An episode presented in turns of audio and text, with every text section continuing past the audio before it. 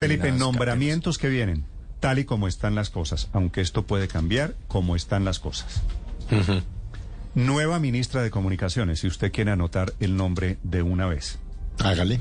va a ser la doctora María Camila Villamizar, que, eh, que trabaja en Medellín con el alcalde Quintero, fue secretaria privada, muy desde el comienzo, después la hicieron secretaria de gobierno y cuando el fallo de la Procuraduría de hace un par de meses actuó unos días como alcaldesa encargada.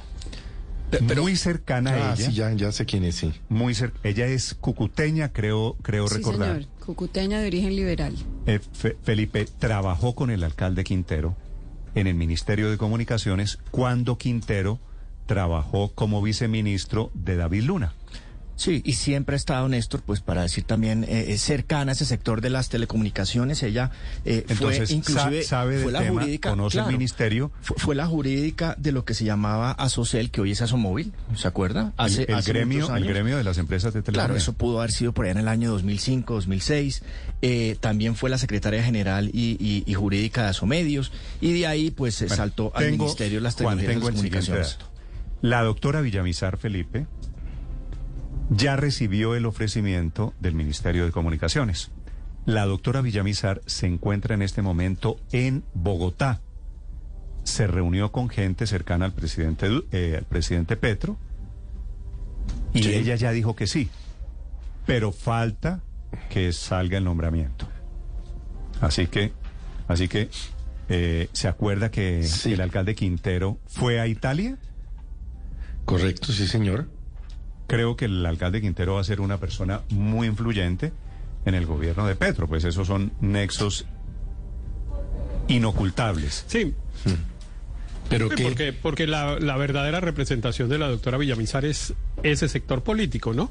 Que incluso tiene muy poca representación en el Congreso, pero bueno, se la jugó a fondo a favor de la candidatura del hoy electo presidente y pues bueno, ahí tiene la retribución. Bueno. Eh, no, no, no tiene gran representación política, quiero decirle, Néstor.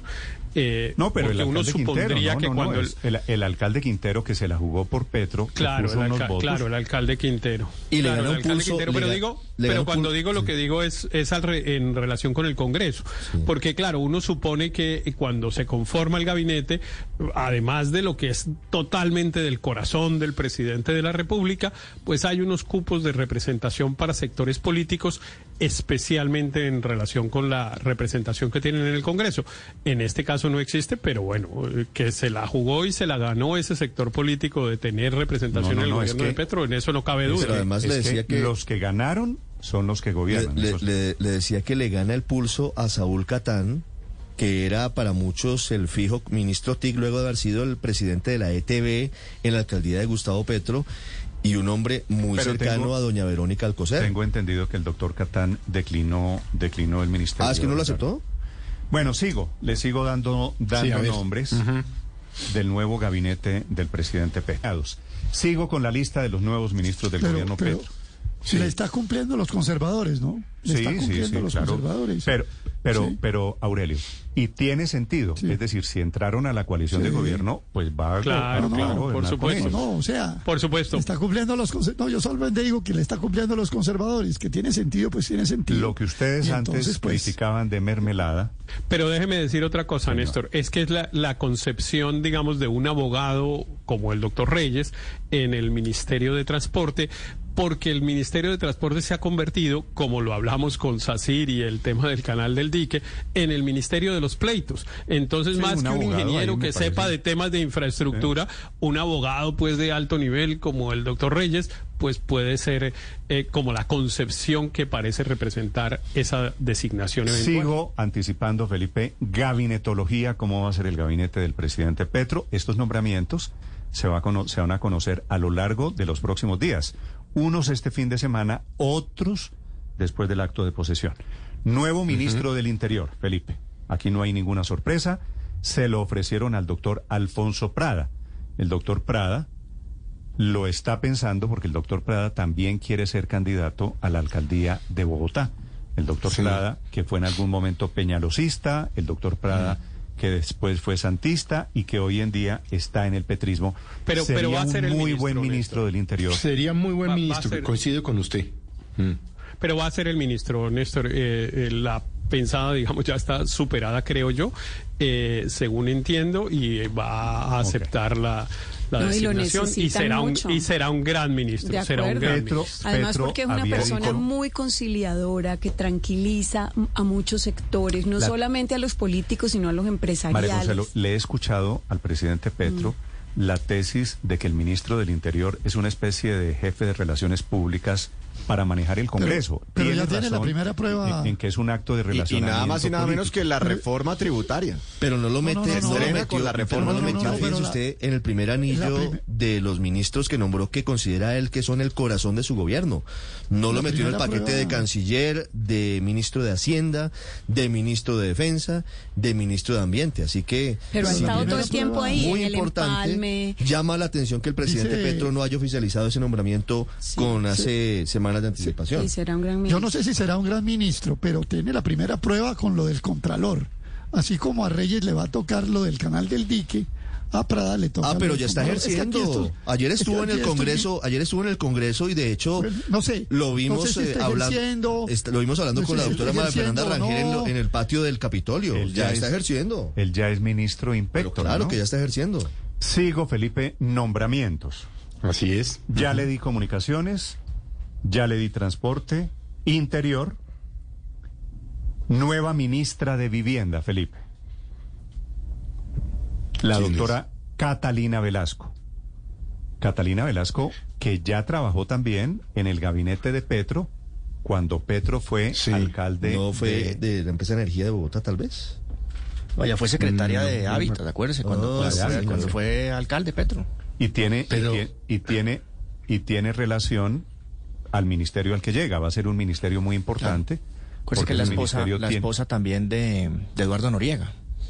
¿Recuerda Eduardo Noriega? fue Petrista, comisionado de uno de los, uno de los hombres más cercanos a Gustavo Petro. Sí. Catalina Velasco es la esposa de Eduardo Noriega. Sí. Pero entonces, Ah, Claro, claro. Y entonces los liberales, Claro. eso le iba a preguntar, ¿y entonces qué pasó? eh, ¿Qué, qué, qué pasó? Porque no se supone que ese puesto era para los liberales. Felipe, pues los liberales no ocuparán vivienda porque presentaron a candidatos que no satisficieron al presidente Petro. Le presentaron un médico. no, Sí, pero doctor presentaron a muchos otros. Mm.